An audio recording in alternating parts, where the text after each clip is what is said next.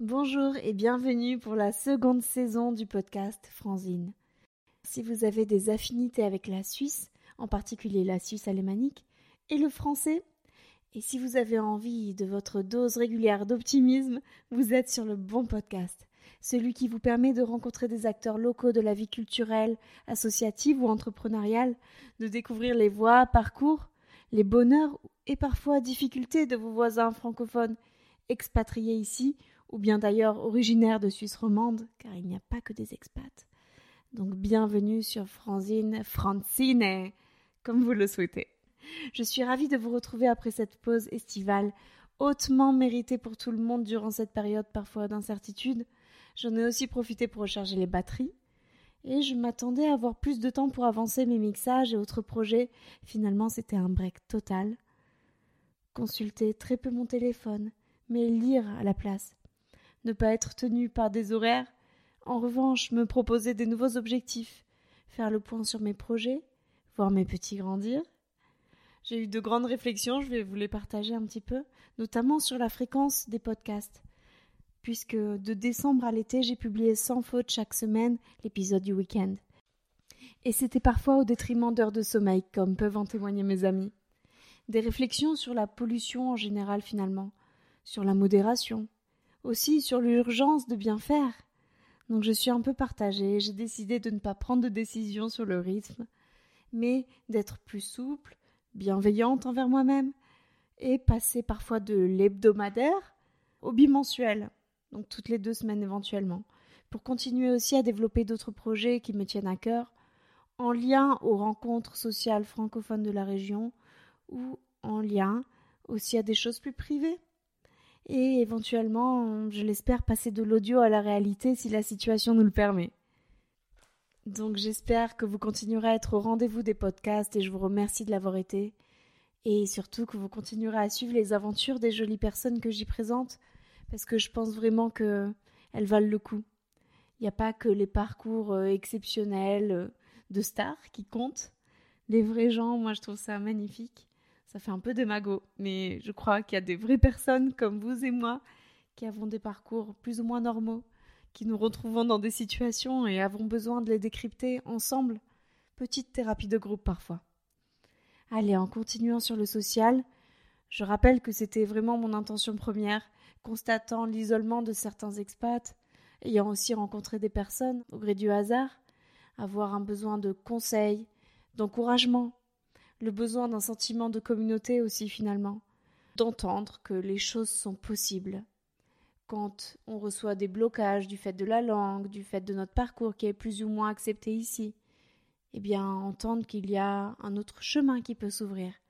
Ça c'est vraiment une des choses que je retiens en tout cas des derniers épisodes et des choses qui ont été partagées. Je crois que ce sentiment de communauté va aussi au-delà du sentiment.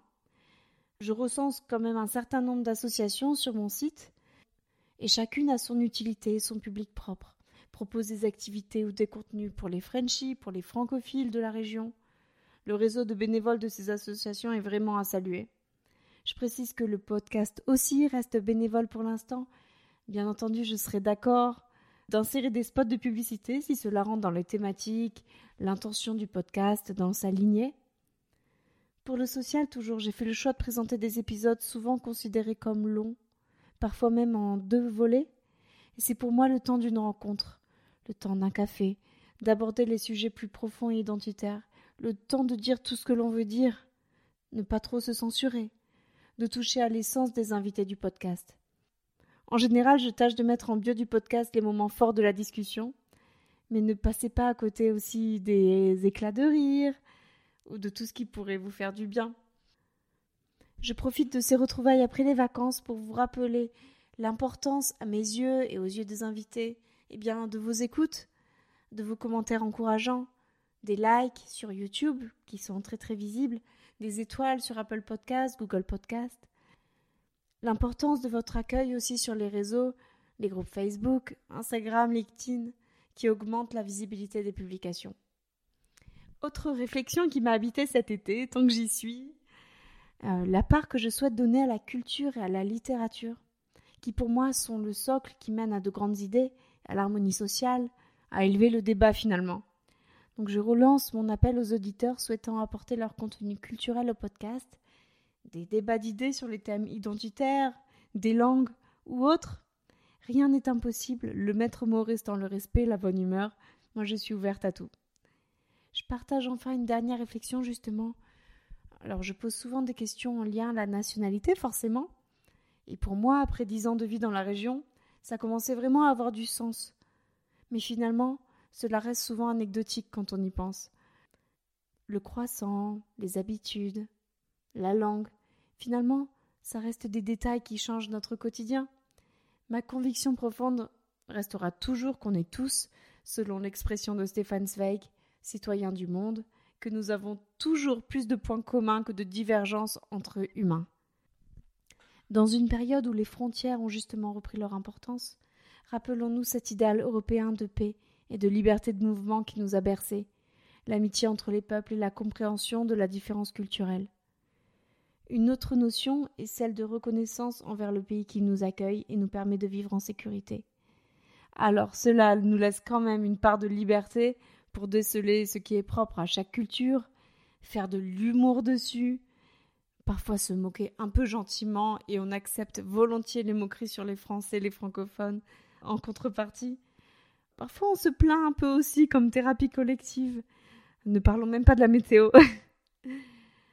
voilà, j'espère que vous serez donc au rendez-vous pour le teaser, l'annonce de cette deuxième saison. Je peux déjà évoquer quelques questions comptables, des entrepreneurs de bouche, du sport, des associations bien sûr, le chant choral, parler de business, de politique et le reste au gré des rencontres, des personnes avec lesquelles je suis en contact, des coups de cœur, comme cela s'est fait pour la première saison.